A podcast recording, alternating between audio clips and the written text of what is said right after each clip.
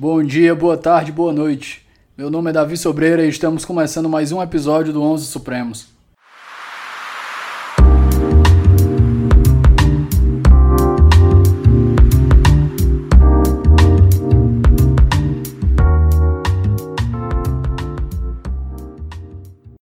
Pessoal, boa tarde.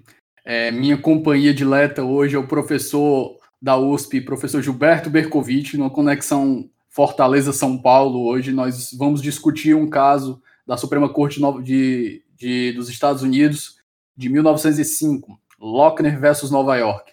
Professor, o senhor pode se apresentar para o nosso ouvinte, por gentileza? Bom, é, queria agradecer, antes de mais nada, a você, Davi, pelo convite. É um grande prazer poder estar aqui. E eu sou é, Gilberto Bercovitch, eu sou professor titular de Direito Econômico e Economia Política da Faculdade de Direito da USP, também dou aula no Mackenzie e na Uninove, e, tem, e é, tenho alguns trabalhos aí sobre constitucionalismo, sobre teoria da Constituição, teoria do Estado, além da, das pesquisas sobre direito econômico e economia política. Excelente. Professor, é, eu vou começar aqui fazendo uma breve introdução para quem não conhece o caso, para a gente puxar o nosso assunto. Então, Lochner versus Nova York, ele foi um caso ao mesmo tempo emblemático para o ponto de vista. Eu acho que não tem como botar com ponto de vista positivo, foi predominantemente negativo. Ele deu início à era Lochner, que durou de 1905 até 1939. A gente tinha um, um início de direitos sociais sendo implementados pelo, pelo mundo, e isso não foi diferente nos Estados Unidos. Chegou no momento que Nova York começou a usar o seu poder de legislação para tentar introduzir normas trabalhistas para melhorar a qualidade de vida, sobretudo daqueles mais pobres. Uma das leis foi passada limitando a jornada de trabalho nas padarias a 10 horas por dia e 60 horas por semana. O dono dessa padaria Lochner é, se insurgiu contra essa lei na, entre aspas, primeira instância, né? Perdeu. Na segunda, na, no seu recurso à Suprema Corte da, do Estado de Nova York, ele perdeu de novo na Corte de Apelações mais uma vez, até que chegou na Suprema Corte Americana. E interessante os argumentos que foram levantados, porque eles trazem realmente a que a gente pode chamar da quintessência do, do capitalismo laissez-faire dentro do, do contexto dos argumentos, o advogado do Lochner, ele apontou que aquela lei, ela violava a 14ª emenda, um dos, dos artigos da 14ª emenda dos Estados Unidos, da Constituição dos Estados Unidos. A emenda, ela é bem vaga, ela diz que o Estado não deprivará nenhuma pessoa da sua vida, liberdade e propriedade sem um devido processo legal. Então, dentro desse contexto de liberdade aqui, o, o, advogado ele argumentou que existia o devido processo substancial, dentro do qual se incluía o direito de liberdade de contrato. E nessa liberdade de contrato, o Estado ele não poderia se insurgir de forma alguma contra essa liberdade contratual entre a, que, de, das quais dispunha as partes. A Suprema Corte já tinha analisado o direito de liberdade contratual sete anos antes, no Arlington versus Louisiana, e tinha reconhecido que existia liberdade contratual. Contudo, essa liberdade ela se limitava pelos poderes de polícia do, do Estado, do aparelho estatal como um todo. E os poderes de polícia poderiam limitar essa liberdade contratual quando fosse na intenção de regular normas de saúde. Dentro desse contexto, as provas foram trazidas, pelo menos pelo advogado do Lochner, ele disse que não se poderia fazer é, esse tipo de coisa, porque os estudos eram apontados de forma que a vida nas padarias, o trabalho nas padarias não era algo absurdo, não era algo degradante e que não mexia com a qualidade de vida das pessoas e fechou ainda dizendo que era um lugar agradável de trabalhar por ter um, um aroma um aroma muito gostoso do ambiente do, por causa dos pães. Dos votos que acolheram, né, nós tivemos uma maioria de 5 a 4 os votos que acolheram, eles deram maioria para esse entendimento, e é interessante que a gente tem nos dissidentes duas posições interessantes que eu acho que merecem ser citadas. A primeira é do John Marshall Harlan, que foi acompanhado por, pelo Douglas White e o William R. Day. o John Marshall Harlan disse que a corte ela fez um, uma ponderação uma, na balança de valores de forma desproporcional. Ela deu muito mais valor às provas trazidas pela, pela parte, no caso o Lochner, do que pelos argumentos trazidos pelo Estado. E os argumentos trazidos pelo Estado apontavam estudos dizendo que o, as vidas nas padarias estavam, o trabalho nas padarias estava geralmente associado a problemas respiratórios. O Oliver Wendell Holmes já fez um ataque bem mais forte. Ele começa abrindo o voto dizendo que a Constituição ela não teve a intenção de incorporar nenhum tipo particular de teoria econômica. Eu acho que ele começa aí fazendo um, um ataque ao que realmente estava sendo esposado implicitamente dentro dos votos da maioria. E disse que você não podia decidir com base numa teoria econômica predominante, enquanto isso não é esposado expressamente na Constituição. Então, feita essa breve introdução, professor, eu gostaria de pedir suas considerações iniciais sobre o caso. A palavra é sua. Obrigado, Davi. Na verdade, a gente tem que voltar um pouquinho antes dessa história para poder entender o caso Lochner, né, versus, versus New York. É, isso começa na Convenção da Filadélfia, quando está sendo elaborado o texto do que vai ser a Constituição dos Estados Unidos. Para quem não sabe, a Convenção da Filadélfia, na realidade, ela nunca foi, ela não é uma assembleia constituinte, nunca houve uma assembleia constituinte no sentido moderno dos Estados Unidos. O que é a Convenção da Filadélfia? As 13, os 13 estados que haviam se tornado independentes da Inglaterra, eles formaram uma confederação, ou seja, eles mantinham a sua soberania e tinha algumas políticas em comum. Só que, é, na, por volta da, da altura dos 1780, 1780 e poucos, ou, é, as 13 ex-colônias estão com uma série de crises, lidando com uma série de crises ao mesmo tempo.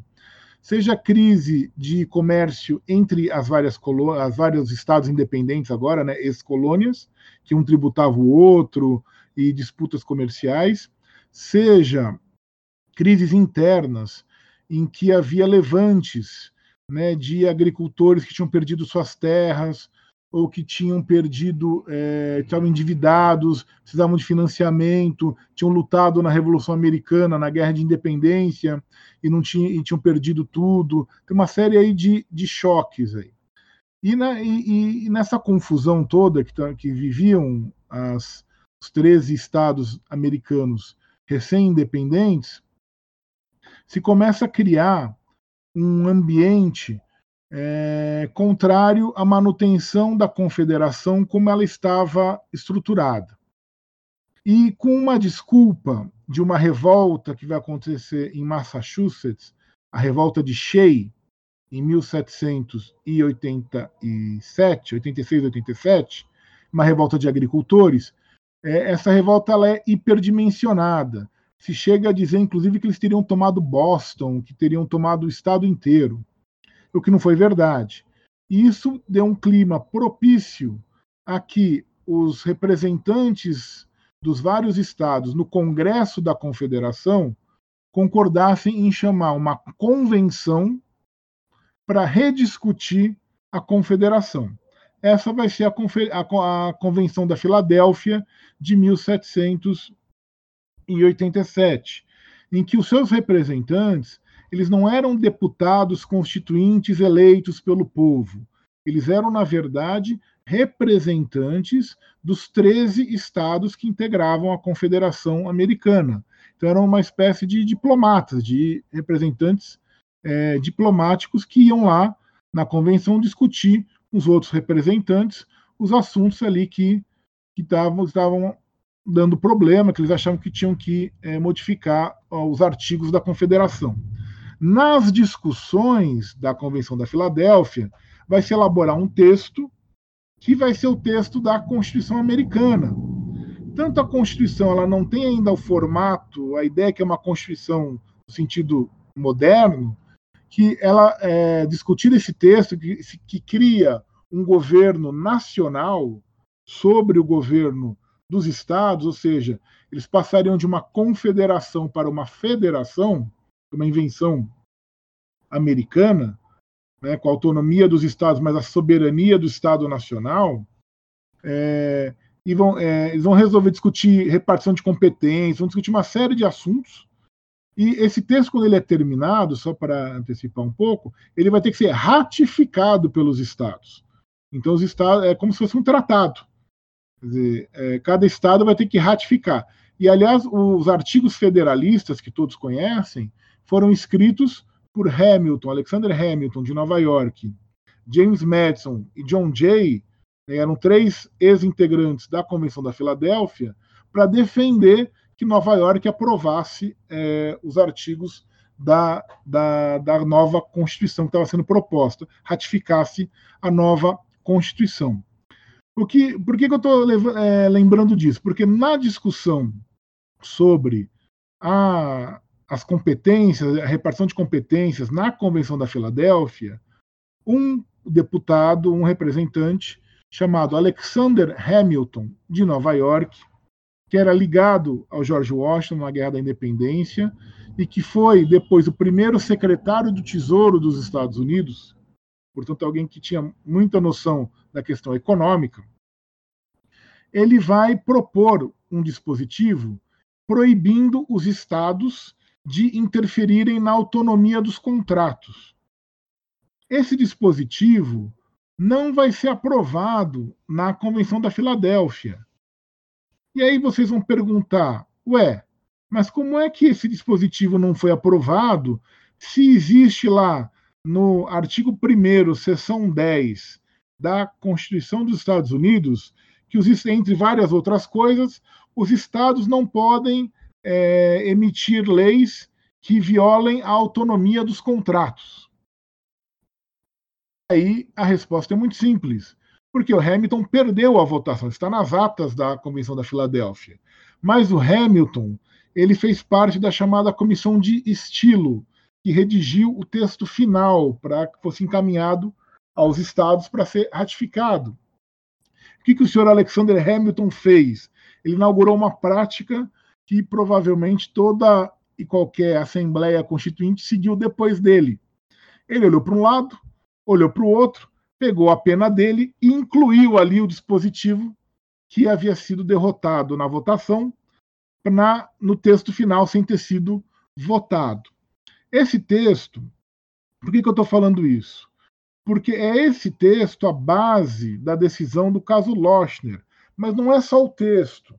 Esse texto vai estruturar parte da organização econômica dos Estados Unidos até década de 30 do século 20, de que os estados não poderiam violar a autonomia dos contratos. A interpretação desse dispositivo vai é, configurar isso.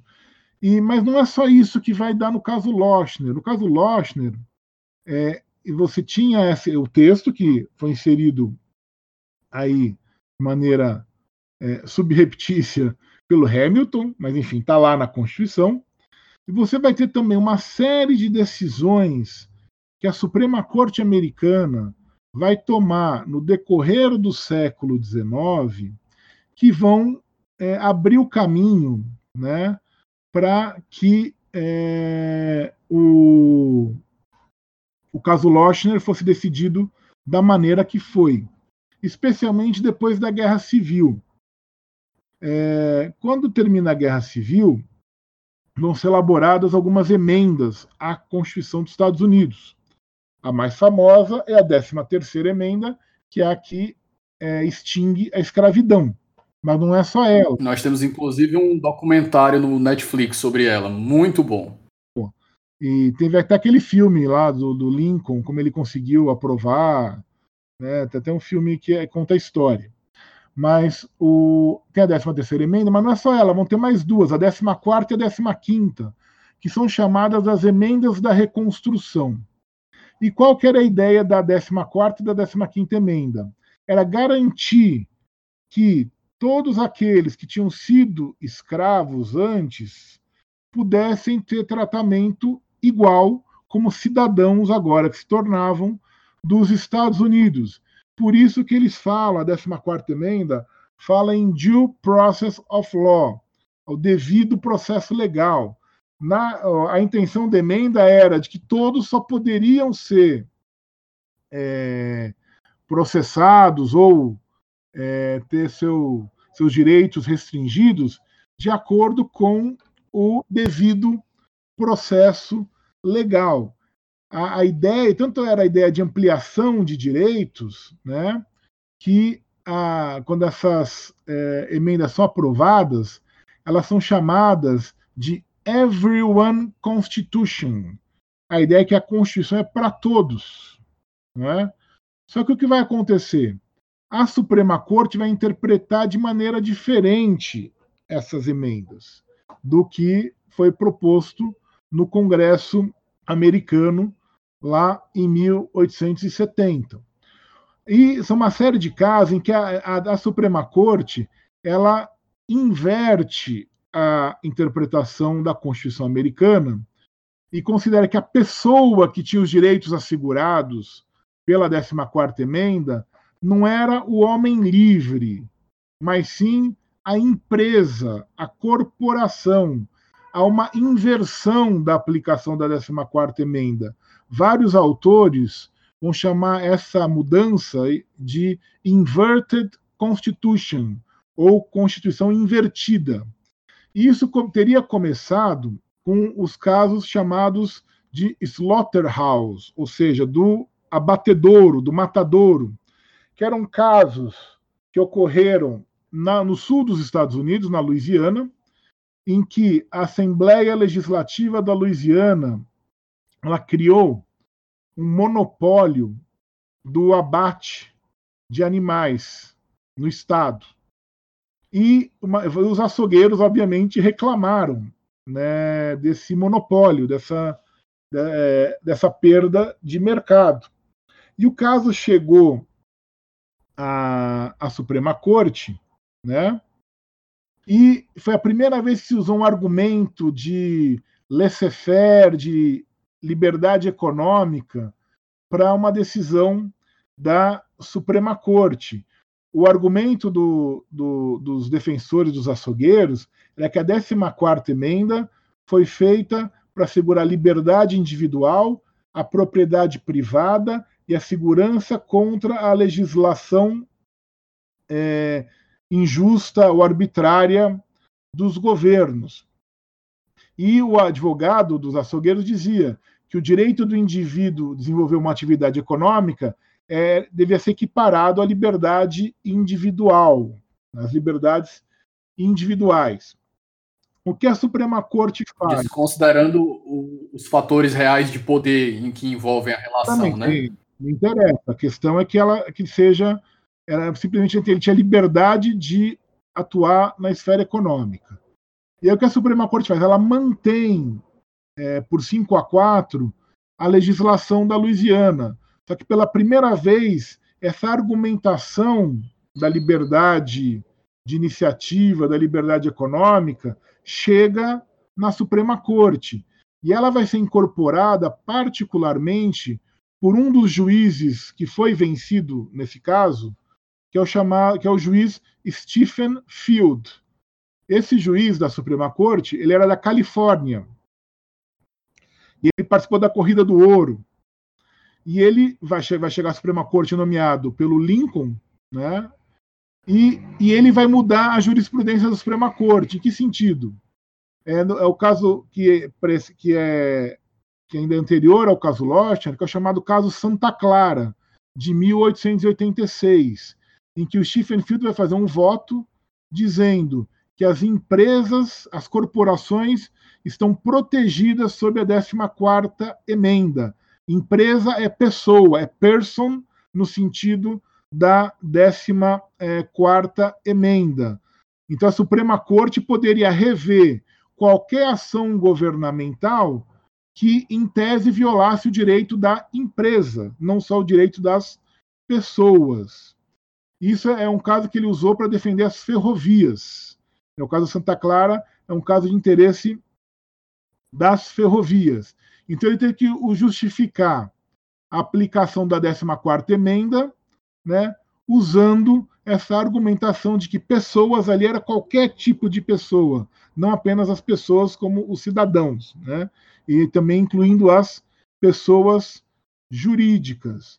A partir da, do caso Santa Clara, a Suprema Corte vai decidir sempre de maneira favorável a que as corporações tinham direitos contra a atuação dos governos federal ou estaduais, especialmente nas medidas que eventualmente pudessem prejudicar a existência, a liberdade de atuação, sem o devido processo legal, usando aí a argumentação da 14ª emenda. Foi um meio que eles encontraram de proteger as corporações, os acionistas das corporações, da regulação estatal.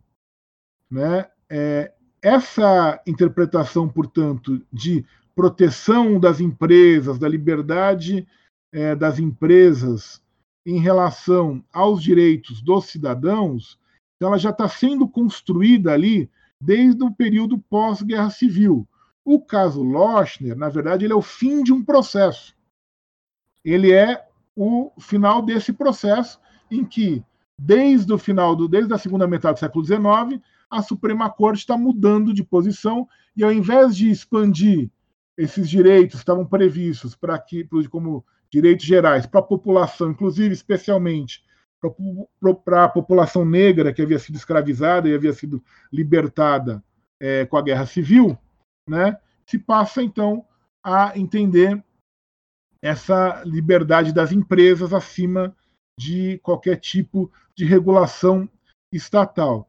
Essa mudança de pensamento vai cair como uma luva nessa interpretação da Suprema Corte, cai como uma luva no caso Lochner, o, o, o, Davi já explicou. O Lochner era um padeiro e ele vai contestar uma legislação do estado de Nova York que limitava a jornada de trabalho dos seus empregados, né, dos empregados nas padarias, né?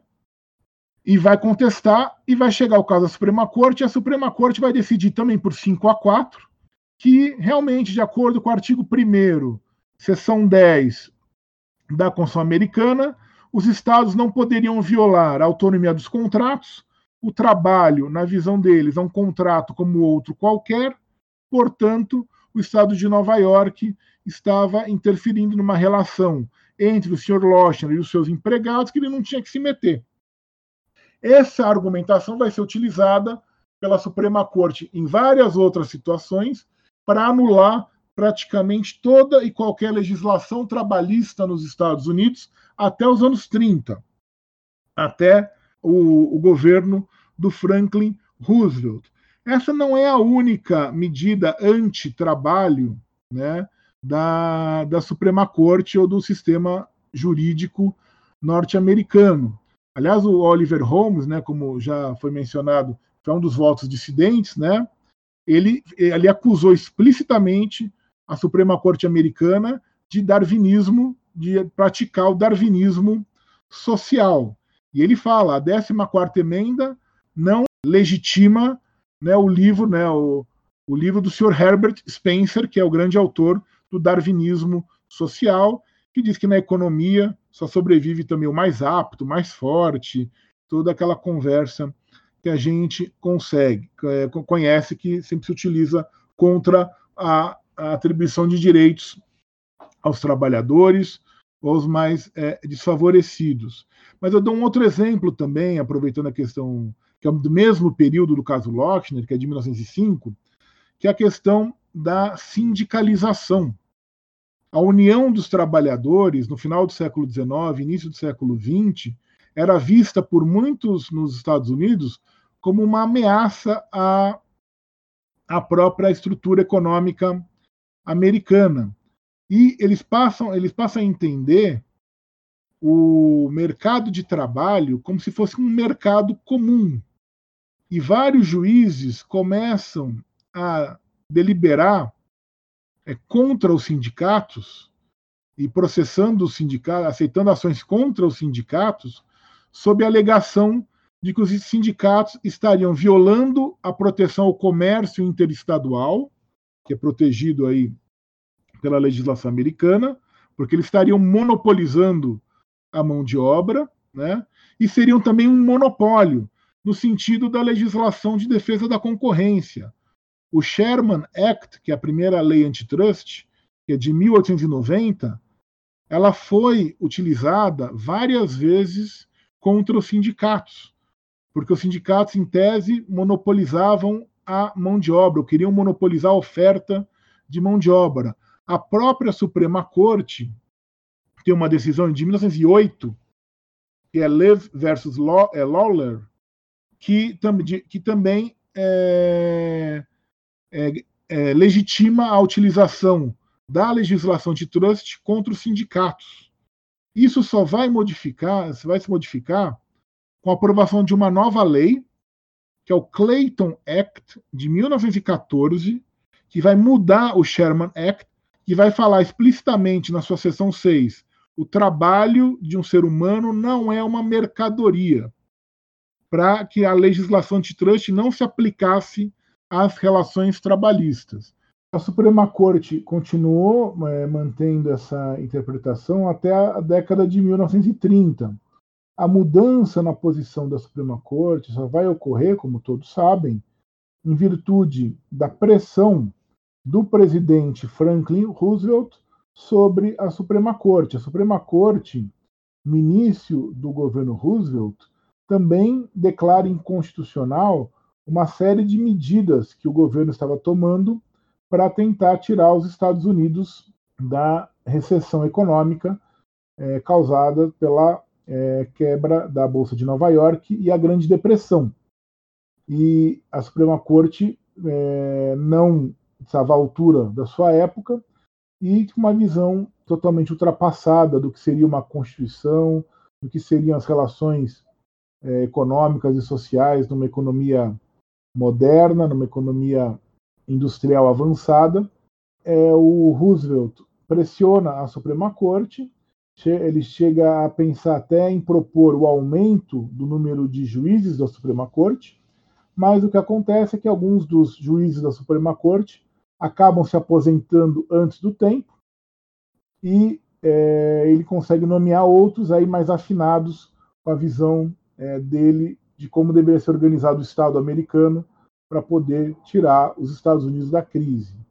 E aí a, a, a Suprema Corte ela muda completamente a sua posição em relação às relações de trabalho, em relação a essas questões, é, os Estados Unidos passa a ter uma legislação é, de trabalho, os estados têm legislação, existiam, em alguns casos, até algumas leis nacionais sobre as questões de, é, de trabalho, de profissão, de condições de trabalho, e os Estados Unidos entram na, no, no, no patamar aí, pelo menos até os anos é, 80, de relativa proteção é, dos é, direitos dos trabalhadores, relativa porque sempre vai ser algo mais frágil do que no sistema é, da Europa, né, mesmo no nosso sistema, em que há toda uma preocupação constitucional com a proteção dos direitos do trabalhador, há uma proteção é, também legislativa muito forte, com justiça especializada, justiça do trabalho. Né, nos Estados Unidos não vai ter isso, mas vai ter alguma legislação sim de organização, de regulação do trabalho. Os sindicatos são fortes nos Estados Unidos, a gente sempre esquece disso. Né? As unions, né? São muito, dependendo do setor, são muito fortes nos Estados Unidos. Então, é, os Estados Unidos vão ter aí sempre um embate aí sobre a questão do trabalho, mas não, não mais dentro da perspectiva que o caso Lochner é, simbolizava. O caso Lochner ele é um símbolo, né? Ele é um símbolo desse constitucionalismo liberal em que é, não se garantem os direitos sociais, em que se tenta é, simplesmente manter o direito que eles entendem, o direito ao lucro, a qualquer preço, de todas as maneiras. É mesmo hoje, hoje há no. É o que o André Lara Rezende estava chamando de capitalismo liberal primitivo, né? liberalismo primitivo. É, um liberalismo primitivo e que, e que mesmo hoje nos Estados Unidos há ainda quem defenda. Né? Há alguns livros, alguns autores que falam que não, tem que ser resgatado o caso Lochner, o caso Lochner foi mal interpretado, na verdade ele é bom, ele mostra uma, um constitucionalismo pró-liberdades, né? É mais ou menos um pouco o raciocínio que a gente tem aqui no Brasil, é, infelizmente, hoje, de vários ministros do Supremo Tribunal Federal, de que a livre iniciativa ela está acima de tudo. Ela vale acima de tudo. Ela é o principal é, argumento que eles utilizam para decidir qualquer coisa. É, quando não é verdade, a livre iniciativa ela é garantida na, na Constituição brasileira. É, isso não é nenhuma novidade em 88. Ela é garantida desde 1934 mas é garantido o valor social da livre, da livre iniciativa e do trabalho. Ou seja, primeiro livre iniciativa. No mesmo, no mesmo dispositivo, no mesmo né? Em seguida. Isso, no, no mesmo dispositivo, o artigo 1, inciso 4 e o artigo 170 caput. É o valor social do trabalho e da livre iniciativa. E da, e não e a livre iniciativa. É o valor social, junto com o trabalho. Ninguém lembra do trabalho. Nós tivemos uma decisão agora recente é, do Supremo Tribunal Federal sobre uma medida provisória do governo é, federal em que é, se flexibiliza, se facilita a suspensão do contrato de trabalho, se, se possibilita a redução de vencimentos de salário sem a participação dos sindicatos ou de acordo coletivo. A Constituição brasileira é expressa, está lá no artigo 7 que o, só pode reduzir salário mediante acordo ou convenção coletiva. Não tem, não é porque eu quero ou porque eu gosto, é o que está escrito no texto. O Supremo Tribunal Federal, por 8 a 3, decidiu que não interessa o que está escrito na Constituição, o que interessa é que pode, porque estamos numa situação de emergência, uma situação de é, excepcionalidade. E o Brasil se tornou o único país do mundo em que a situação de excepcionalidade ou de emergência causada aí pela pandemia do coronavírus, mas qualquer situação, não só essa, mas qualquer situação de emergência ou de exceção, em que se, se restringem direitos sociais. Em nenhum lugar do mundo isso acontece. Geralmente, quando há uma situação de exceção, um estado de sítio, um estado de defesa, é, há uma restrição, talvez, é, e nem sempre total, às vezes parcial, de alguns direitos individuais, como direito de reunião, liberdade de é, comunicação, é, às vezes a própria questão do direito de propriedade muitas vezes é restringido, né, porque às vezes o governo precisa fazer requisição. Então tem aí são direitos individuais, direitos é, liberais.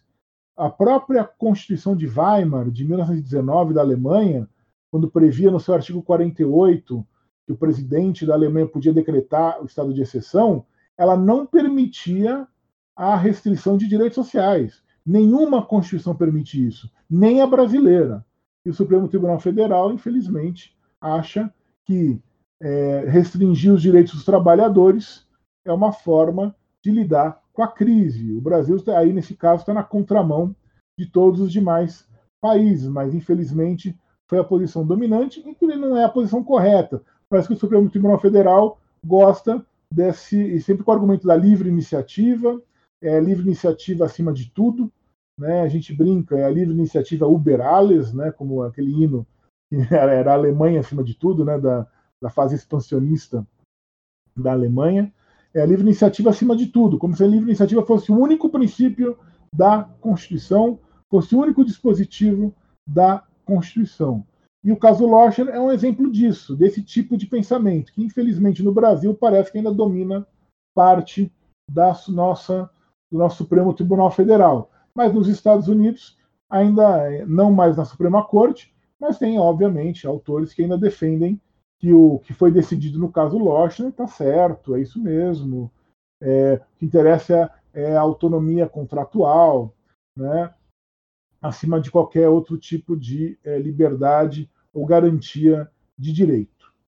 Professor, é, sobre esse ponto aí, eu acho que primeiro você tá teve uma decisão ainda que tímida, né, do, do Ricardo Lewandowski, no sentido de dizer que os, os acordos só poderiam ser procedidos dessa de, é, sobre essa MP que o senhor citou, só poderiam ser procedidos os acordos se tivesse participação dos sindicatos. Aí teve uma grande parte de críticos que caiu matando em cima dessa decisão, dizendo que os sindicatos estavam lá só para mamar nas tetas e conseguiram uma parcela de, de cima dos lucros e pipipipopopó. E ainda que o, o pouco que está sendo feito, né, ainda é bastante criticado, infelizmente, nesse aspecto. O tava falando com o Horácio Neiva, que é um doutorando daí da USP, e ele tava falando que a gente inverte a situação. A gente quer restringir direitos em tempo de normalidade, é, restringir direitos em tempo de normalidade e quer que eles continuem é, em 100% no, nos tempos de estado de exceção, o que é algo meio é, absurdo. Mas algumas considerações sobre o que o senhor falou, que a, a introdução estava tão interessante que eu não me abstive de interromper. É, essa parte do Alexander Hamilton sobre os bastidores é algo. É, é, é, chega a ser bizarro. A pessoa incluir na Constituição algo sem que os outros é, possam ter opinado sobre isso, porque ninguém ia revisar o assunto. Mais Parece muito comum, aquele pessoal que. É mais, comum, é mais comum do que a gente pensa. É, e eu fiquei pensando aqui, eu parece aquele pessoal que inventava jurisprudência antes da internet, né? Porque não tinha como você conferir. Como é que a pessoa ia conferir se a jurisprudência existia? Você inventava qualquer coisa ali, botava no processo e seja o que Deus quiser.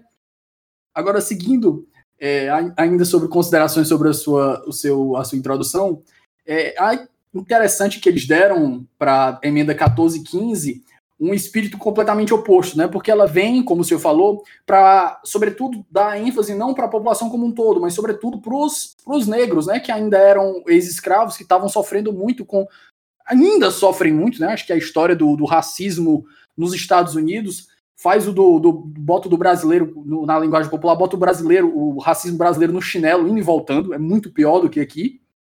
Então era uma, eram emendas predominantemente voltadas para eles e eles subvertem essa ideia. E quando começa com essa ideia de sindicalismo que o senhor falou, de se mostrar contra os sindicatos, eu lembrei muito do Whitney versus Califórnia, 1927, em que eles, a Suprema Corte é, upheld, né, manteve válido o ato, sindical, o ato sindicalista da Califórnia contra socialistas que estavam se agremiando em que alguns socialistas eram, eram revolucionários, eram queriam uma subversão do Estado, e outros eram moderados. Foi no caso que o Brandeis fez o discurso, o voto dele, que foi vindicado lá em Brandenburg versus Ohio. Eu fiquei. O, o meu link aí tá nessa mentalidade que se desenvolveu contra o sindicalismo, né? Ainda que se tenha críticas contra o movimento, tem que se reconhecer a, o avanço civilizatório pró-trabalhador né, que, que eles promoveram. Eu acho que agora a gente pode começar a puxar um link com os seus escritos, professor, do seu livro Soberania e Constituição. É interessante que logo no começo o senhor começa abordando a parte da, do constitucionalismo liberal e como ele se pretendia eterno. Só que essa pretensão eterna dele veio com alguns prejuízos que limitaram o poder e tiraram o poder que era para ser difuso, né, do, do poder constituinte na visão a visão já de Rousseau sobre a, a, o poder constituinte não mais da nação, mas do povo. E eu passo mais uma vez essa bola para o senhor. Vamos comandar, começar uma introdução agora ao seu pensamento sobre a perspectiva liberal e como ela foi ao mesmo tempo um avanço e um retrocesso em determinados períodos da sociedade?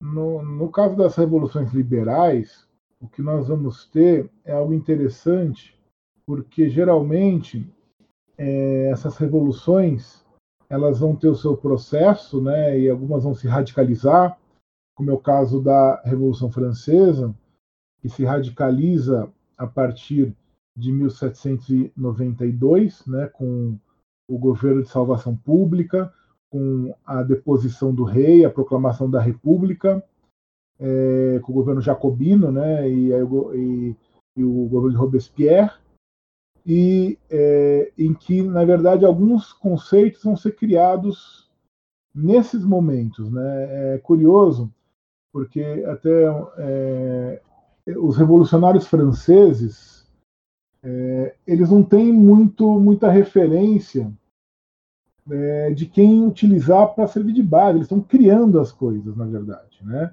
Lógico, tinham tido as revoluções inglesas no século XVII, mas não são a mesma coisa, são outro fundamento. É, tem lá alguma similaridade algum, alguns momentos, mas não são, não são as mesmas questões. A Revolução Americana também não está não, não ligada diretamente à Revolução Francesa. A Revolução Americana, enfim, está muito mais ligada às revoluções inglesas, até por ser colônia da, a, da Inglaterra. Mas no caso da, da, Revolução Francesa, que é a grande criadora dos conceitos, é, mas serve também para a americana e, de certa maneira, para a inglesa, de, de uma certa maneira, é curioso perceber que as, as revoluções elas começam, elas se aprofundam e de, aí uma parcela daqueles que fizeram a revolução, que se beneficiaram dela, que estão ascendendo por causa dela, resolve parar a revolução. A revolução não pode, ir, ela pode ir até um certo ponto, ela não pode ir além. E é nessa hora que aparecem as constituições. As constituições, elas até tinham uma ideia revolucionária de fazer uma constituição, limitar o poder, mas elas vão ser muito utilizadas a partir, especialmente da Revolução Francesa, como uma tentativa de encerrar a revolução. Ó, legal, fizemos a revolução, derrubamos o rei ou limitamos o rei. Está aqui a Constituição. Ela, é... ela, a partir de agora, é um governo constitucional, não é mais um governo revolucionário, é um governo limitado. Isso, quem percebe muito essa, essa dicotomia é o Robespierre.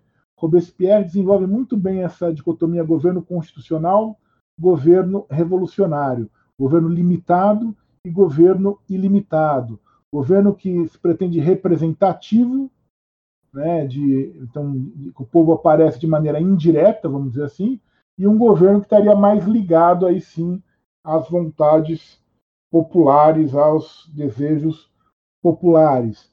O CIES, quando vai, é, quando escreve o que é o terceiro estado, ele está criando uma teoria para justificar o governo constitucional. O CIES, na verdade, está é, tá legitimando o que a mudança que ocorre na, nos Estados Gerais, né, na Assembleia dos Estados Gerais, quando o terceiro Estado, que era a burguesia, e em tese, bem em tese, muito entre aspas, o povo, né, porque não tinha povo nessa história ainda, o povo está na rua, não está lá, não está na Assembleia, eles é, não aceitam a dissolução do, do, da Assembleia que o rei Luís XVI decreta. E aí eles já falam: não, nós não aceitamos, nós somos a Assembleia Nacional. Ao fazer isso, eles estão usando o texto do CIES para se legitimar. O que o CIES dizia? Que quem representa a nação é quem produz a riqueza. A nobreza e o clero não produziam riqueza nenhuma. Eles eram classes privilegiadas. E só a burguesia e, entre aspas, o povo, que eram os que produziam a riqueza da nação. Portanto, só eles podiam representar a nação. A nação, na verdade, era uma representação, ela tinha que ser representada pelo terceiro Estado, que era a burguesia. E ela se representava da maneira, pela representação é, do mandato parlamentar livre. Porque os representantes nas assembleias dos Estados Gerais, eles tinham um mandato imperativo, eles tinham, eles tinham procurações dos seus eleitores.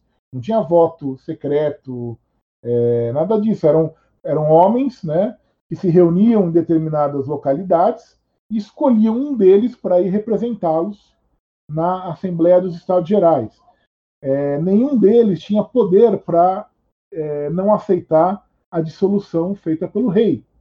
Então, para justificar isso, o CIES vai dizer o mandato do deputado a partir do momento que ele é eleito, ele não representa mais os seus eleitores, ele representa a nação. E, portanto, ele é livre, o mandato é livre. Ou seja, a representação é livre, ele não está preso àquelas procurações que foram feitas. Mas ainda é a ideia de um governo mediado pela representação política, é um governo limitado que a Constituição vai estabelecer, feita pelo próprio terceiro Estado, vai estabelecer as regras. Esse, é, então, para o CIES, a nação é o terceiro Estado. É aqueles, são aqueles que produzem, são aqueles que geram riqueza. Não por acaso vai legitimar o voto censitário, ou seja, o voto de quem só tem renda. A nação, esse é o começo da Revolução Francesa. Agora, a nação que vai fazer a Constituição de 1791. Mas quando tem a radicalização da Revolução Francesa, em 1792, quando o rei tenta fugir da França, ele é preso e aí se proclama república, é, esse modelo do Sies já não, não explica mais, porque a nação ela vai passar, ele vai, vai passar por um outro patamar, o discurso sobre o que é a nação e o que, que é o poder constituinte é, para elaborar as instituições, a, a organização política é, da nação. O, a nação ela vai ser criada, ela vai ser é, estruturada não mais simplesmente em quem produz a riqueza, que era o conceito do FIES, que é a burguesia, mas sim vai ser na, na ideia que vai ser vigorar durante o período do terror do, do governo jacobino, que é a ideia da patrie en danger, da pátria em perigo. A França está em perigo. Assim que a França prende o rei e proclama a república, todos os países vizinhos e não tão vizinhos, né, as monarquias europeias, vão invadir a França para tentar conter a revolução, para tentar derrotar a revolução. E a, então o, a Assembleia é, tomada, o Comitê de Salvação Pública, liderado por Robespierre, vão fazer um apelo a que as pessoas defendam a revolução, defendam a França. Defender a França é defender a revolução, é defender a nação. E aí o discurso de nação se associa com o povo. Essa associação vai acontecer só em 1792, quando há o apelo da pátria em perigo, e as tropas formadas por voluntários, não mais por mercenários, né? É a primeira tropa moderna da Europa continental. Tropa formada por voluntários, de pessoas que se ofereceram para ir defender a França, ir defender a Revolução, elas vão é, é, impor uma derrota histórica aos exércitos de todas as monarquias da Europa em Valmy. E vão derrotar as monarquias, vão salvar a Revolução, vão salvar a República, vão salvar a França. Então aí é uma identificação entre república, nação e povo, que não havia no César. O César é mais limitado. Então a questão de poder constituinte aí ela vai ser muito mais ampla. Porque a, a, a revolução é o poder constituinte, na verdade. E o poder constituinte porque ela vem do povo, ela quer a mudança radical, ela quer a, as transformações necessárias. Então a gente vai ter aí uma, é, dois modelos de poder constituinte, vamos dizer assim. Um modelo mais moderado, em que o poder constituinte é da nação enquanto a burguesia, enquanto aqueles que produzem riqueza. E um modelo mais radical, de que o poder constituinte é de todo o povo para as transformações radicais. Esse embate é o embate de todo o século XIX e até o século XX, em que toda tentativa de mudança, de revolução, de, de, mudança de regime na Europa, depois na, no continente americano, seja na, no processo de independência da América é, Espanhola e do Brasil, seja de independência dos Estados Unidos, depois é, nas várias revoluções que vão ocorrer, há sempre esse embate entre um projeto mais moderado, que seria, vamos dizer assim, mais liberal, e um projeto mais radical, que seria mais democrático radical. Esse embate acontece o tempo todo. Ele aparece de novo em 1848, porque você tem uma primeira manifestação mais radical, depois é contida né, pelo, é, pelo próprio é, Luiz Napoleão, que vai ser o Napoleão III. Ele aparece depois na Comuna de Paris, em 1870. Vai aparecer nas assembleias constituintes do século XX, sempre essa disputa. É, qual que é a diferença entre uma constituição feita no século XIX, num constitucionalismo, vamos dizer assim, controlado, liberal, de uma constituição elaborada já no século XX, de, é, já numa assembleia constituinte muito provavelmente eleita por sufrágio universal, né, pela democracia de massas. São, são textos completamente diferentes. Óbvio que a Constituição do século XX vai incorporar os elementos do liberalismo, que são avanços civilizatórios, os direitos individuais, a separação de poderes, o Estado de Direito, tudo isso, a legalidade. Só que ela vai além disso. e vai além justamente por ser fruto não apenas de uma classe ou de um setor da sociedade, mas por se pretender fruto da vontade de todo o povo, de toda a, a sociedade naquele determinado momento histórico. Essa é a grande diferença. Por isso que as constituições, a partir do século XX, a partir da Constituição Mexicana de 17 e a Constituição Alemã de 19, a Constituição de Weimar, vão ser as constituições sociais, vão ser as constituições que vão incluir os direitos sociais, direitos de transformação. São constituições que não querem mais só preservar aquela estrutura liberal de garantia de direitos individuais, de garantia da esfera do mercado, de garantia de um Estado limitado, né? É, mas sim elas são, são constituições que querem mudar esse substrato, querem mudar a sociedade, querem mudar as relações econômicas, querem mudar a, a estrutura política. Elas são constituições que querem transformar a sua a realidade. E daí toda a importância que elas têm, todo o debate que elas vão gerar.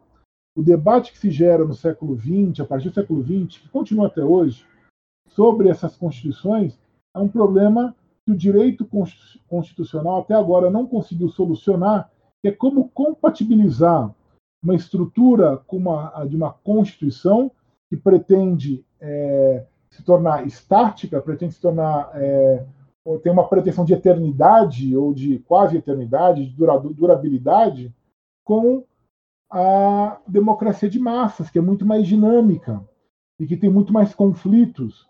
Aliás, esse é um detalhe que a gente sempre esquece. A democracia não é simplesmente vontade da maioria ou respeitar as regras do jogo. Democracia é conflito, ela é conflituosa. Lógico, só que ela tem maneiras de resolver esses conflitos sociais, esses conflitos políticos, que não levam a uma ruptura do sistema democrático, mas é um sistema, um regime altamente conflitivo, altamente conflituoso, porque tem disputa o tempo todo, tem embate o tempo todo. É, são várias visões, são várias posições de grupos políticos, de grupos econômicos, de grupos sociais que estão se digladiando e estão lutando para é, conduzir o rumo político em determinada é, direção que eles achem mais adequada. Isso acontece o tempo todo. A gente tem, a gente perdeu um pouco dessa visão. O liberalismo tem uma pretensão de que não há, não há disputa, não há conflito, quando na verdade ele está presente o tempo todo numa democracia efetiva, uma democracia de massas, uma democracia é, que se faz é, presente como forma de organização é, política. Então tem essa diferença muito clara entre as constituições liberais e as constituições sociais, justamente, entre outras coisas, da ampliação da democracia. Se não houvesse sufrágio universal para a convocação da Assembleia Constituinte Alemã em 1919, não teria tido uma Constituição Social, muito provavelmente. É, como não teria tido, se não tivesse tido uma revolução no México e a Constituição Mexicana ser, ser, curiosamente, também uma tentativa de encerrar a revolução, ela é de 17, mas ela não consegue, ela, ela vai falhar nesse, é, nessa tentativa, pelo menos num primeiro momento. Ela vai estabilizar as instituições mexicanas a partir dos anos 20, né, quando ela começa a ser, é, quando a revolução ela vai perdendo força enquanto movimento de, de, de, disputa de vários grupos. Né? Quando aí um determinado grupo vai se tornar hegemônico, ele vai conseguir impor uma determinada ordem e a Constituição mexicana passa a se organizar e estruturar as relações políticas e sociais é, no México, mas ela demora um pouco.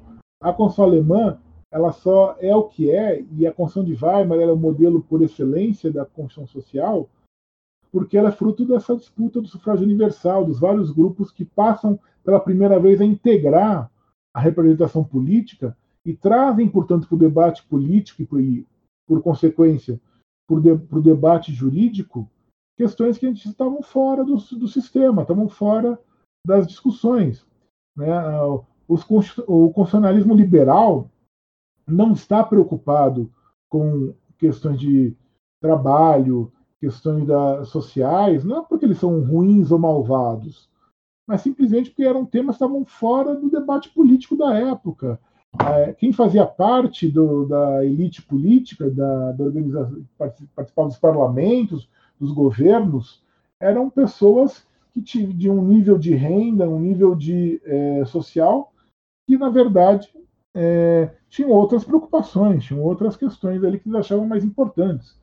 É, é, não necessariamente vão se preocupar com as questões sociais da maioria da população que nem votava, não tinha direito de voto, seja pelo censo, seja pela, pela questão da capacidade, as várias maneiras aí de restringir o sufrágio. Só quando o sufrágio vai sendo ampliado que essas questões vão aparecer, né? porque passa a ter gente que representa quem tem problemas com educação, com saúde, com previdência, com reforma agrária, com questão da habitação, e assim por diante, questão dos direitos da mulher, questão dos direitos das minorias, e assim por diante. Então, lá tem é, esse é um processo que é um processo conflituoso. A história do constitucionalismo não é uma história de, né, de vitórias é, uma atrás da outra, sim uma história de avanços, de recuos.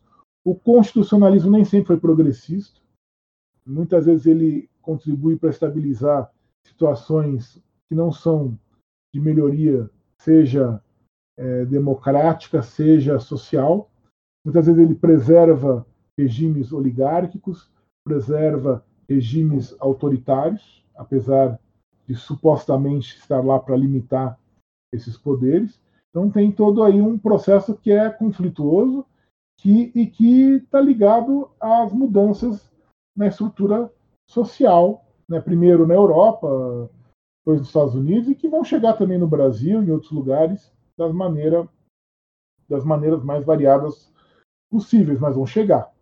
A democracia de massas ela é uma exigência de, da imensa maioria dos povos, né, independentemente de onde eles se situem. A questão é, esse é o grande drama do direito constitucional, como compatibilizar a democracia de massas, que é uma democracia intensa, que é uma democracia conflituosa, que é uma democracia de inúmeros embates, com o constitucionalismo, né, que é um, um regime. Era nesse ponto que eu queria chegar, professor.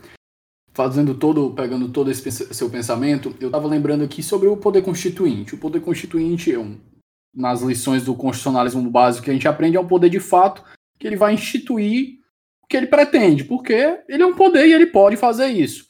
A gente vai discutir entre. às vezes a gente confunde o que, que, ele, é, o que, que ele pode fazer com o que, que é legítimo fazer. Ele pode fazer o que ele quiser, porque ele tem um poder para isso. O que você, o que a pessoa, cada, cada indivíduo na sua subjetividade acha legítimo, vai variar. Então, eu lhe pergunto, professor, nessa domesticação do poder constituinte pelo constitucionalismo liberal, é lógico que eu estou falando aqui com o senhor é, com aquela metáfora dos óculos de Wittgenstein. Então, eu já tenho uma visão ocidentalizada, eu já tenho uma visão um pouco mais para o lado liberal. Então, para explorar mais a sua visão, eu queria retirar aqui a sua ideia principal sobre a domesticação do poder constituinte pelo liberalismo. Até onde o senhor acha legítima essa domesticação e até onde deveria ir a democracia das massas, para que a gente tornasse a democracia algo efetivamente e algo mais plural?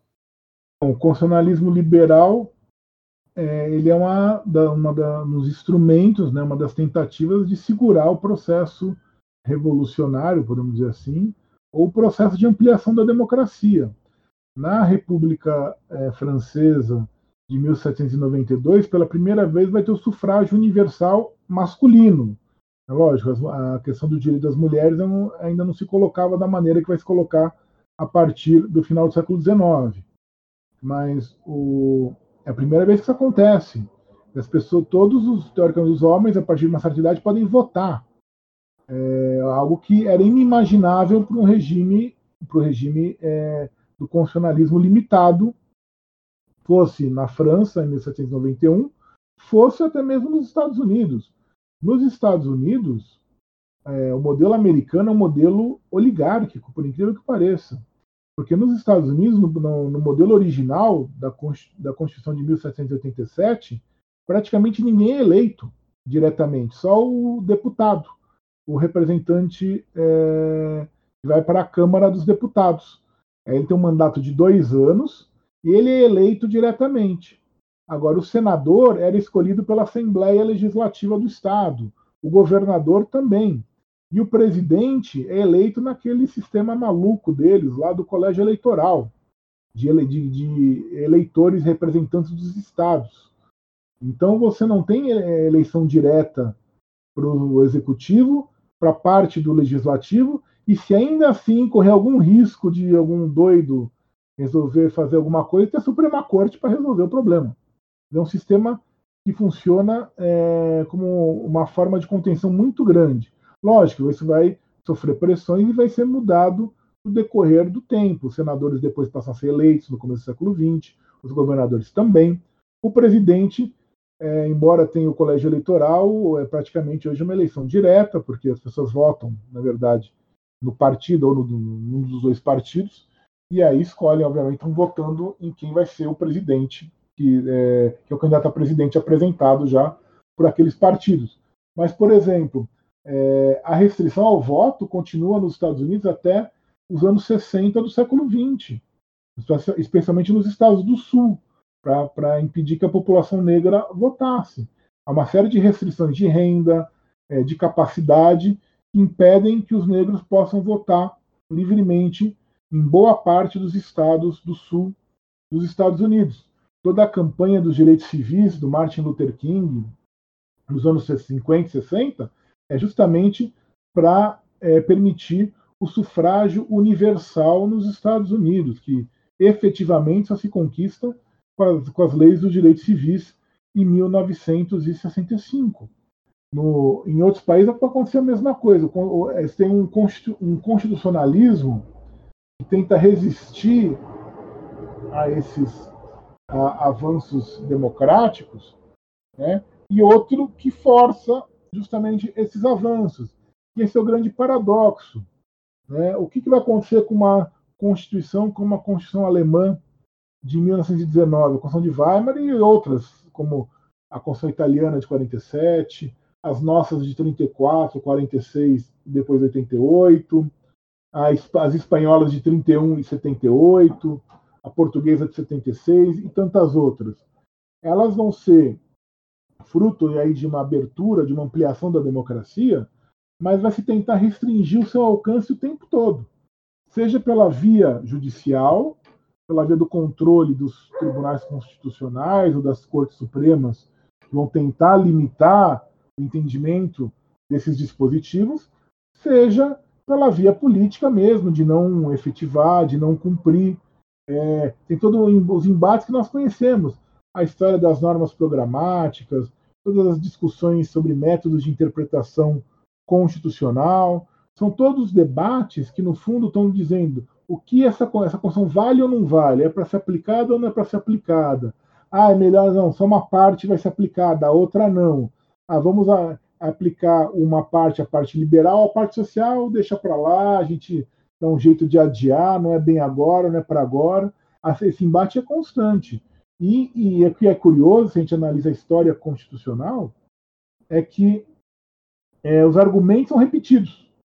A, a, norma programática, que é a norma que não vale, né, ela é debatida desde o do México e desde Weimar.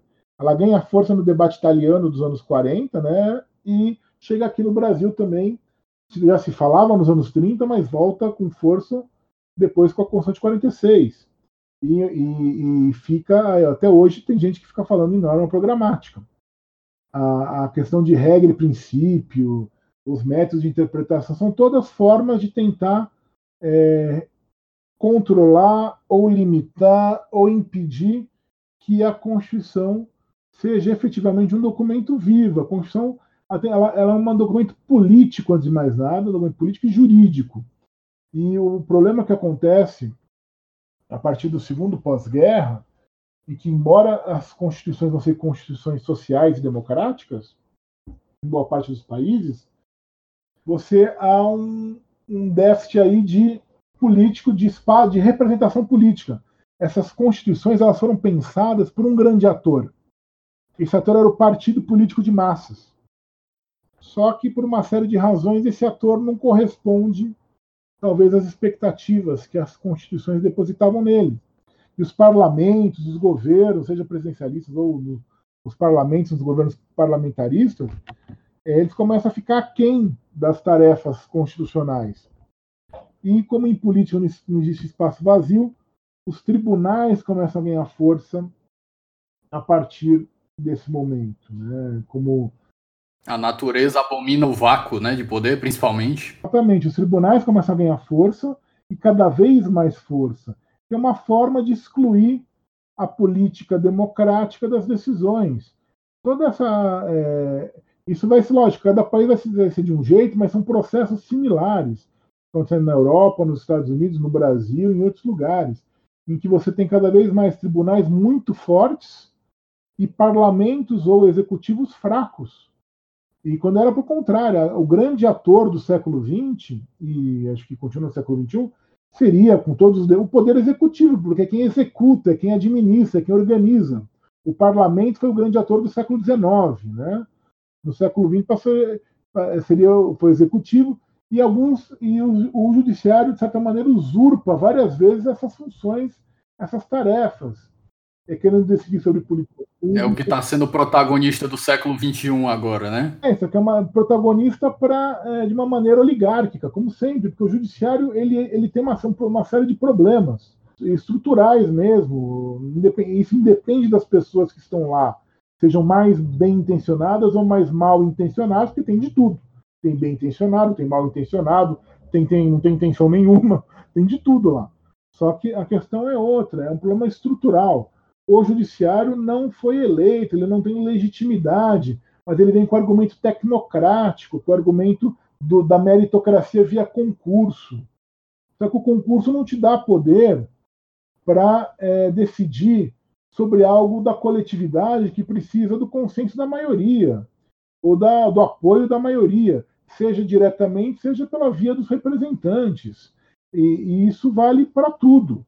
Né? Tem, as políticas é, do Estado têm que ser decididas pelos órgãos democráticos do Estado, e não por técnicos amorfos. É, aqui entra aquela crítica, aquela visão representativa, iluminista e contra-majoritária, né? Dicas é, de passagem, professor. Que é, é um pouco de usurpação. E assim, é, eu sei o que é melhor para vocês. Vocês fiquem quietos. Ó, criancinha, você fica no seu lugar, porque eu sei o que é melhor para você, que o titio aqui vai resolver. Só que não é isso. Só que o titio que vai resolver também representa interesses. Isso eles esquecem de dizer. Porque a grande questão que fica é se o político pode ser corrompido, se o político pode agir simplesmente pensando só no interesse eleitoral dele, interesses menores, por que o juiz não pode? O juiz é um super-homem, ele está alheio a esses interesses.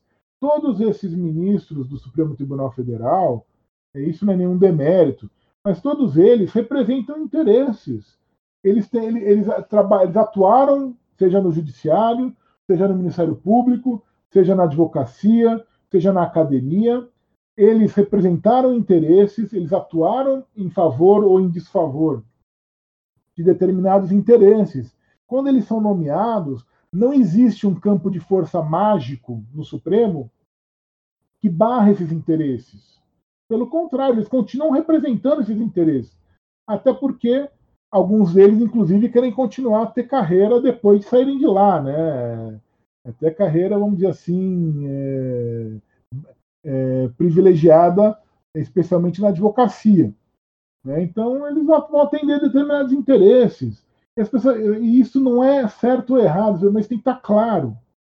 Tem que estar claro. Porque você tem que saber que quando um ministro decide, se, se arroga ser iluminista, ele, na verdade, tá ele está jogando é, um véu sobre o que ele está fazendo. Ele não está sendo iluminista, ele está defendendo o interesse de um setor. Quando ele decide contra os trabalhadores, está decidindo a favor do setor industrial, do setor empresarial, sei lá quem for. Quando ele decide contra o Estado em determinado assunto, ele está favorecendo algum setor econômico que está ganhando do Estado. Ou quando ele decide a favor do Estado, ele está decidindo contra alguém que está perdendo do Estado. Essas coisas têm que ficar claras. É justamente, justamente o que o, o Wendell Rhomes estava fazendo, né? É mostrar o que a pessoa está usando de justificativa para encobrir os verdadeiros anseios Exatamente. dela. Né? É, as pessoas têm que ser honestas, isso tem que ficar claro. Por isso que talvez aí o mandato seja importante. Porque não dá para dar um cargo vitalício é, numa, num, nessas circunstâncias. O sujeito fica lá décadas né, favorecendo determinados grupos. Você tem que ter um mínimo de é, rotatividade, para pelo menos não sejam sempre as mesmas coisas, as mesmas pessoas. E no Brasil, o Supremo Tribunal Federal ele é especialista em decidir contra o texto constitucional e a favor dos grandes interesses econômicos. Isso aí é da história do Supremo Tribunal Federal, não é de hoje. É que, lógico, hoje é televisionado, então fica tudo até mais. É, é, é mais na cara porque você está vendo, né? Mas isso não. Isso... Transparente, né? Entre aspas. É a transparência entre aspas. Não sei nem se é transparente. Eu acho que é, é fica evidente, talvez, né? Fica evidente. Talvez seja essa. Professor, é, o senhor falou é, sobre realmente a, a, sua visão de democracia das massas e como é, o liberalismo ele às vezes distorce isso. A minha pergunta, primeiro eu vou é, voltar um pouquinho no tempo na sua frase sobre os Estados Unidos, o senhor falou do colégio eleitoral, né? E eu estava lembrando de um texto que eu vi de passagem que era baseado num livro, The Framers Coup, né? Que é o golpe do, dos escritores da, da Constituição, que fala justamente é, dar um contexto sobre o que estava sendo feito, né? Os Estados Unidos eles estavam inventando o federalismo, eles estavam inventando o presidencialismo, eles estavam inventando um monte de coisa ali e tinha que ver como é que daria certo tudo aquilo. Então a democracia ali já tinha uma visão mais daqueles dos socráticos, né? Eles tinham uma visão mais é, afastada da democracia porque eles acreditavam que a democracia era algo que podia facilmente ser é, levado à paixão das massas e levar uma subversão que eles não queriam que acontecesse no sistema deles. Por isso que eles aplicam um sistema predominantemente republicano, que a gente tem uma ideia que é republicano na visão platoniana, mas na verdade era um republicano, um republicanismo para proteger as oligarquias que existiam à época. Então, na sua visão, é lógico que a gente não está aqui para dar uma panaceia uma, uma resposta universal. Como é que o senhor acha que a gente concilia essa proteção aos direitos, é, os direitos conquistados pelo liberalismo político, sem a gente afastar de fato o, a democracia das massas que foi desenvolvida no ponto de hoje, não aquela democracia na visão, numa visão antiga como algo predominantemente ruim que pode levar a fissuras, mas algo controlável, né? Eu acho que o senhor deu um exemplo e eu vou pedir outros. O senhor deu um exemplo de é, limitar o tempo de mandato de a um mandato no, nos membros do Supremo. Essa é uma das formas. Quais outras o senhor sugeriria para a gente tentar fazer essa maior integração? Bom, eu acho que o, o que tem que ocorrer tem que haver o máximo de participação popular possível. Isso se dá em vários âmbitos, seja em conselhos, seja em órgão, organismos colegiados setoriais, mas também, como aliás ocorre nos Estados Unidos ou na Suíça, é, em outros lugares, plebiscitos e referendos. Aqui no Brasil, plebiscito e referendo, é, até porque a nossa elite política morre de medo de povo, é visto como algo autoritário, como algo negativo, né? Mas não é, pelo contrário, se faz sobre tudo, seja uma decisão importante por exemplo, a questão do aborto, para dar um exemplo assim, de um direito aí que é contestado de maneira muito forte na sociedade, tem um embate muito forte. Como é que você resolve uma situação dessa? Talvez num plebiscito, num referendo.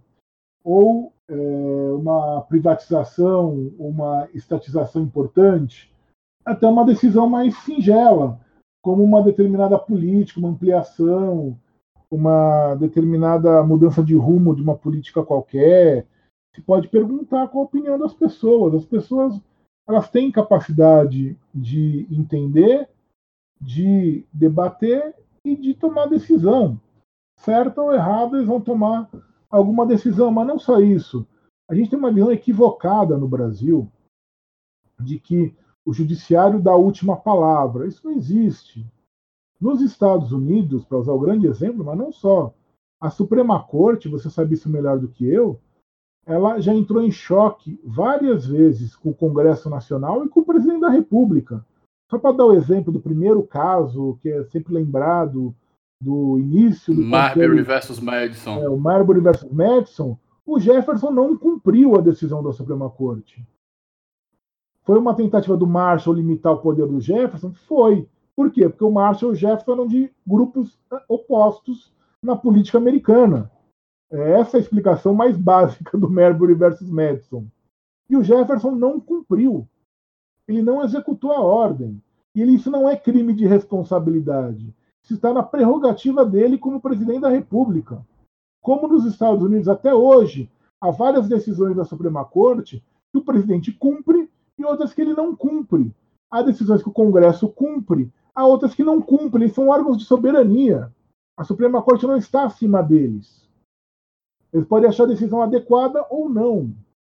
É, faz parte. Como aconteceu do Renan Calheiros aqui, né? O afastamento dele, que ele. O pessoal começou a brincar que ele virou a norma hipotética fundamental. Se opôs ao Supremo e disse que ficava. Sim, ele estava O novo dia do Fico. Mas o Renan estava certíssimo. Ou, ou, como é que você vai tirar por uma liminar um chefe de poder? Quer dizer, é só no Brasil. É só no Brasil que resolve isso. Aliás, eles resolvem afastar deputado, afasta é, presidente da Câmara, permite impeachment sem fundamento. É uma festa no Brasil, pode qualquer coisa. Né? Pode qualquer coisa, porque vamos falar a verdade, porque no Brasil, o Supremo Tribunal Federal ele é governista, ele está se adequa ao governo, não interessa qual seja. É, teve o um caso famoso agora, no ano passado, das privatizações, que se precisa, precisaria de uma lei para é, autorizar a privatização ou não. E aí houve aquela abertura para que as subsidiárias das estatais fossem vendidas sem autorização legal, que é algo esdrúxulo, sem pé nem cabeça. Mas por que, que eles decidiram tomar essa decisão esdrúxula sem pé nem cabeça? Eles simplesmente quiseram agradar o governo do momento, que é a favor de privatização. Se o governo fosse contrário, eles estavam todos def defendendo a socialização dos meios de produção. É, isso eu não tenho a menor dúvida. O Supremo Tribunal Federal ele é governista, ele é um outro problema no Brasil. Agora, num país que tem uma estrutura mais é, organizada, como os Estados Unidos, as cortes constitucionais europeias, não é assim que funciona. O parlamento tem voz, o executivo, seja presidente, presidente ou seja primeiro-ministro, tem voz é, eles têm a legitimidade popular. Isso a gente tem que entender. Gente não, o que a gente passou nesses últimos anos foi um processo de deslegitimação violento da política, porque tem como consequência a deslegitimação da representação popular. Ah, os nossos representantes são ruins. Sim, concordo, podem ser mesmo ruins, mas nenhum deles caiu do céu. Nenhum deles caiu de paraquedas todos que estão lá foram eleitos. E as pessoas esquecem, professor, desculpa a interrupção, é porque eu acho que esse, esse aspecto aqui é muito atual. Essa tentativa de criminalização da política, o pessoal pega aquele conceito do Sérgio Abranches como se aquilo fosse uma defesa e não um diagnóstico. O Sérgio Abranches, no livro dele, ele fez um diagnóstico do que era o presidencialismo, ele não estava defendendo aquilo. Então as pessoas dizendo, ah, aquilo é ruim, aquilo é assado. Eu, pessoal, vocês têm que entender que a representatividade do presidente é igual ou talvez até menor do que a do Congresso. Tem tantos votos quanto. E quando uma pessoa está puxando sardinha para o seu lado, assim, entre aspas, eles estão defendendo interesses legítimos que eles foram eleitos para isso. As pessoas. É, é o que o. Acho que está faltando aqui um, um, pouco do que o Jeremy Waldron fala sobre a, a dignidade do legislativo, né? De retomada de dignidade do legislativo. E tem que valorizar, porque eles representam, bem ou mal. É, eles não estão lá de para ninguém, não caíram do céu.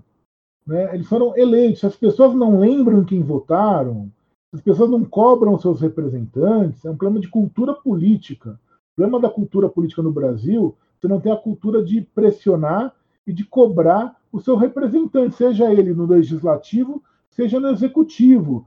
É só ver o que acontece em qualquer outro país. Nos Estados Unidos, o Trump toda hora enfrenta protesto, enfrenta é, pressões. Por quê? Porque as pessoas cobram dele, para o bem ou para o mal. Como cobram do, do, do, dos senadores, cobram dos deputados, cobram dos governadores e assim por diante. Aqui no Brasil, não. Parece que a gente elege, então o cara tem carta branca para fazer o que der na telha dele. Não, ele não tem. Ele tem que fazer o que, que ele se comprometeu a fazer, o que a maioria achou que era melhor. E as pessoas, se discordarem dele, tem que reclamar tem que protestar, tem que fiscalizar, tem que controlar. A gente não tem essa cultura. E ao não ter essa cultura, que é a cultura do público, do espírito público, na verdade nós esquecemos que nós vivemos em sociedade. Isso é muito comum no Brasil. As pessoas não vivem em sociedade. As pessoas acham que vivem sozinhas. Então, por exemplo, se aprova uma legislação contrária, por exemplo, essa reforma trabalhista, que tira os direitos dos trabalhadores, aí não tem reação. Por quê? Ah, não é comigo. Ah, não vai ser comigo. Como não? Você não sabe se vai ser ou não. E mesmo que não seja, você está é, diminuindo a garantia dos direitos da maioria das pessoas. Você está reduzindo a, as possibilidades das pessoas terem uma vida um pouco mais digna, um pouco melhor. Quer dizer, isso te atinge também. É a mesma história. A praça não é de ninguém, né? O ônibus não é de ninguém. Os bens públicos não são de ninguém. Então pode depredar, pode maltratar, pode descuidar. Não, são nossos. E é, infelizmente o Brasil não tem essa cultura de coletividade, de sociabilidade mínima. E esse é o grande problema. É uma cultura que existe na Europa, muito forte, e existe nos Estados Unidos. Os Estados Unidos não são o país do individualismo exacerbado, muito pelo contrário.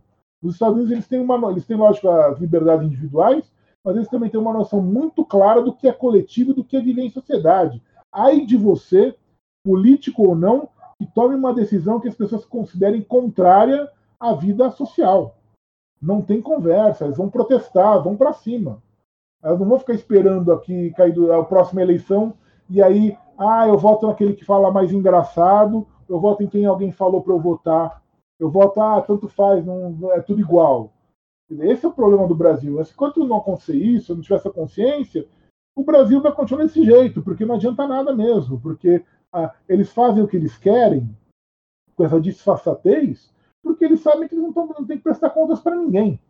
Esse é o ponto. Eles, eles estão preocupados em agradar quem pode dar dinheiro para financiar a campanha deles, ou quem pode dar dinheiro para financiar determinado interesse que eles queiram.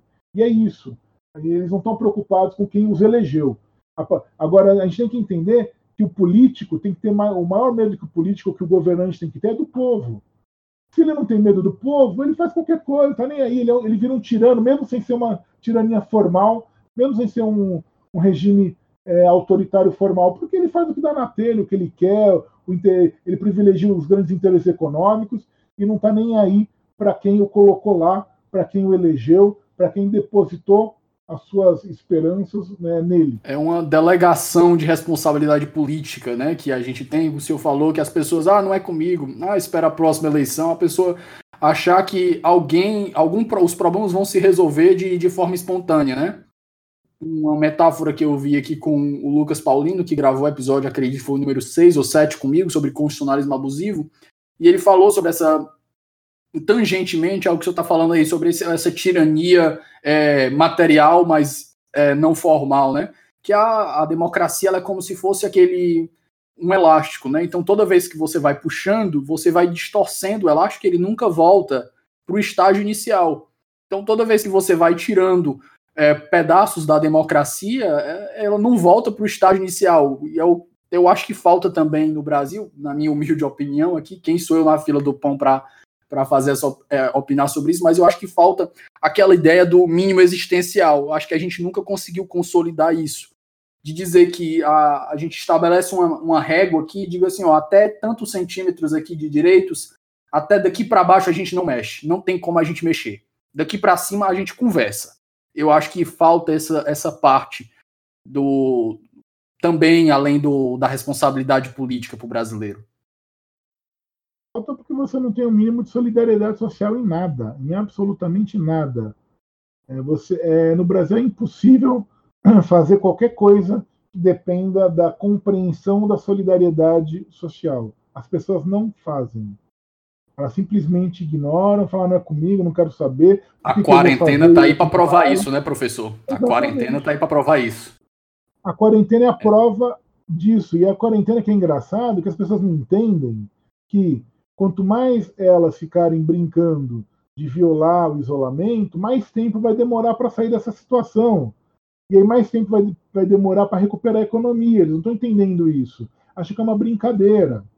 Infelizmente, levados aí porque tem gente nos altos escalões que também pensa que é uma brincadeira.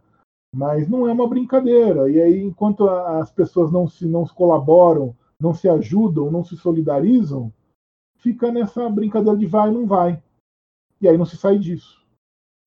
É, eu acho que essa. Eu acho que o pessoal aqui na quarentena tá naquele estágio da, do, do luto, né? A, a negação, raiva, depressão, a barganha e aceitação. Eu acho que o pessoal ainda está na negação. Acho que eles não estão acreditando no que está acontecendo. Não caiu a ficha ainda. Mas, seguindo para o nosso bloco final, professor, é, algumas considerações sobre o seu livro. Eu acho que a primeira dica que eu dou para qualquer pessoa, que é uma coisa que eu desenvolvi o hábito com fui desenvolver o hábito, eu acho que tarde, mas eu, eu, gosto muito desse hábito, que é ler coisas que contestam as minhas convicções. Eu acho que isso enriquece muito. Eu comecei a ler seu livro e eu via essas críticas ao liberalismo e eu, um liberal convicto, quanto mais eu li, mais assim, meu Deus. Isso tudo faz sentido, faz não só faz sentido como é fático. Então a gente tem que, eu acho que o primeiro passo, pelo menos na minha opinião, é a gente primeiro se despir de, de paixões, né? E ver que as nossas visões elas são contaminadas, não do, do ponto de vista negativo, mas elas são contaminadas limitadas. Eu acho que quanto mais plural a gente aceitar visões de outras pessoas, mais madura nossas, mais maduras nossas ideias vão ficar. Então, eu acho que essa é a minha primeira observação sobre o seu livro, professor. Eu achei tá sendo sensacional essa experiência de ler ele porque ele está me colocando justamente nessa situação, está colocando em xeque várias das minhas convicções sobre o liberalismo, que eu tanto sou apaixonado. Agradeço pela leitura. Eu acho assim, a gente tem que estar aberto a ler as coisas, né? Lógico, as pessoas têm visões distintas, têm visões é, de, é, diferentes sobre as coisas, mas a gente tem que também tentar entender as coisas dentro do seu pressuposto é, histórico dentro do contexto histórico, né, de como as coisas se dão e o que está por trás delas, quais, quais que são as questões. Eu acho que é, esse livro da soberania e constituição foi um, meio que um acerto de contas, vamos dizer assim, com o direito público, que estava tava tudo muito bonitinho, tudo muito asséptico. Não, não pode ser só isso, né? E aí, não sei se bem, de forma bem sucedida ou não, mas espero que sim tentei mostrar que as coisas eram um pouquinho diferentes. Tinha uma série de, aí, de disputas, divisões. A visão liberal não é a única. Né? Ela foi triunfante em certos momentos, em outros não. Mas não é a única, não é nem necessariamente a melhor. Tem outras visões, tem outros embates que continuam aí, sendo, eh, continuam até hoje. Né? A, gente não a história não acabou. Né? E, e, e entender esses embates, entender o que está por trás, que cada autor queria falar, qual, o que ele estava pensando, o que ele estava trazendo. Re, reler os clássicos, as pessoas abandonam né, os clássicos, né? mas eu tive, fazendo esse livro, tive a oportunidade de reler o, o, o, os clássicos da teoria do Estado, da teoria da Constituição, autores que as pessoas só citam e não leem mais, né? às vezes nem citam mais né, Labande, Elinek, Digui, Oriu, Carré de Malberg, é, o Dicey, Thomas Cooley, é, Kelsen, Carl Schmitt, Hermann Heller e tantos outros aí que são é, é, efetivamente tem reflexões que contribuem até hoje, que nos fazem pensar sobre como organizar a sociedade, como organizar o sistema político, como tentar achar uma forma de vida mais adequada, mais aberta, mais ampla, mais digna para a maioria das pessoas. Professor, vamos para o nosso bloco final aqui. Nesse momento, eu peço algumas indicações de leitura sobre tudo que a gente tratou aqui. Eu dou o pontapé inicial e o meu pontapé inicial começa com o seu livro, Soberania e Constituição, e o documentário que eu citei rapidamente na hora que a gente estava tratando da, da, das emendas à Constituição Americana, que é 13 terceira emenda, que está no Netflix. São excelentes. Suas indicações, por favor. Tem várias indicações. Eu acho que a primeira delas é reler os clássicos mesmo. É, pegue a Teoria Geral do Estado do Jelinek, pegue a Contribuição à Teoria Geral do Estado do Carré de Malberg, a Teoria da Constituição do Carl Schmitt, o Teoria do, Geral do Estado do Kelsen, o Teoria do Estado do Hermann Heller, são autores fundamentais, são autores que têm que ser lidos e relidos e pensados, mas também é, há vários outros, é, e aí, lógico, depende de cada período, de cada assunto que você vai querer é, aprofundar, né? mas, por exemplo, em termos de história do direito público, temos aí o, o Mihail Stolais, História do Direito Público na Alemanha, que é excelente, o Maurício Fioravante, seus vários estudos, muitos deles já foram traduzidos para o português sobre a história constitucional. Tem o Bruce Ackerman, né, que também foi traduzido já para o português, Nós, o Povo. Né, são, é, acho que falta o último volume, mas dois, os dois primeiros já foram traduzidos para o português. É, tentar entender o nosso próprio modelo constitucional, entender a história do Brasil, né?